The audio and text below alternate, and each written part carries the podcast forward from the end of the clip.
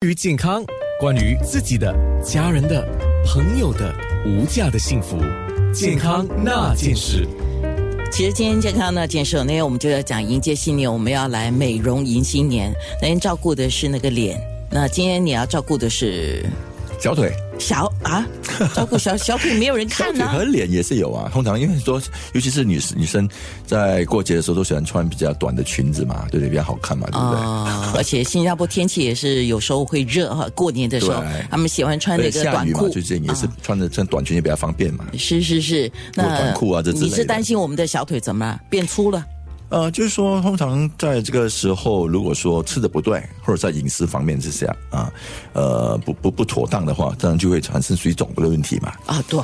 而且其水肿不一定是小腿啊，脸也是会肿。对对对 对，所以你说小腿，我们小小腿还可以用衣服去盖一盖哈。脸如果水肿的话，大家就觉得你干嘛看起来好像是发水面包啊？嗯有人讲发水面包就浸泡在水里面，它膨胀，然后又松松又垮垮的。对啊，不然就很多东西有食物在嘴巴还没还还还还没有咀嚼完呢、 所以还最还常含着两见个小的馒头。水肿问题是在脸还是在小腿呢？其实就是两两个都有，只是说比较难消除的是小腿的水肿，哦，是哈。脸的水肿蛮蛮。可是我们蛮怎么知道我们有没有水肿呢？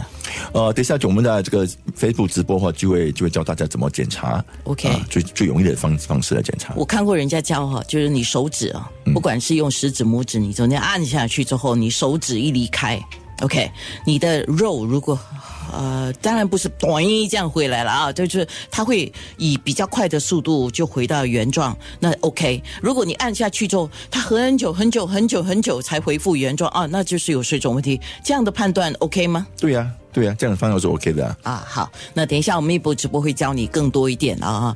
那有人说没有吃早餐点会水肿是真的吗？啊，我们就解释为什么。这这这个问题就是说，当你的这个气血的循环不是很好的时候，所以我们来讲说，当你吃了吃了早餐，早餐我们说脾胃嘛，开始有食物进入，脾脾胃乃是这个气血生化之源嘛。所以当你气血开始走，而且你当你活动了。啊、一下之后，水肿会自然的消除。 OK 这是我们说的是良性的这个水肿，就是说本本身并不是一个有这个病变的一个这种水肿那。跟早餐有什么关系呢？因为我们吃了早餐嘛，吃早餐有这个就是脾胃有有有东西活动运化嘛，有活动嘛，哦它开始产生新的气血啊。所以其实不吃是不对的。对啊，不吃早餐是不是？尤其是早餐非常重要啊。嗯所以很多人对于健康，对于对于美，都是很很扮演一个很好很很重要的角色。对对对，我听过人家讲一个道理，我觉得真的是对的。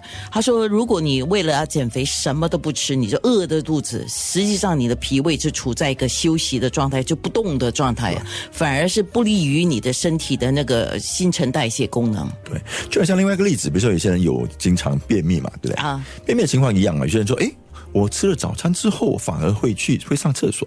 哦，对，一样的一样的情形，就是有一个气血就在运行嘛。等一下，等一下，你这个讲法哦，我想起我一个朋友说过，当然我知道他是比较像是说笑了哈，反正等这个时候大家都已经是吃完早餐了，估计是哈。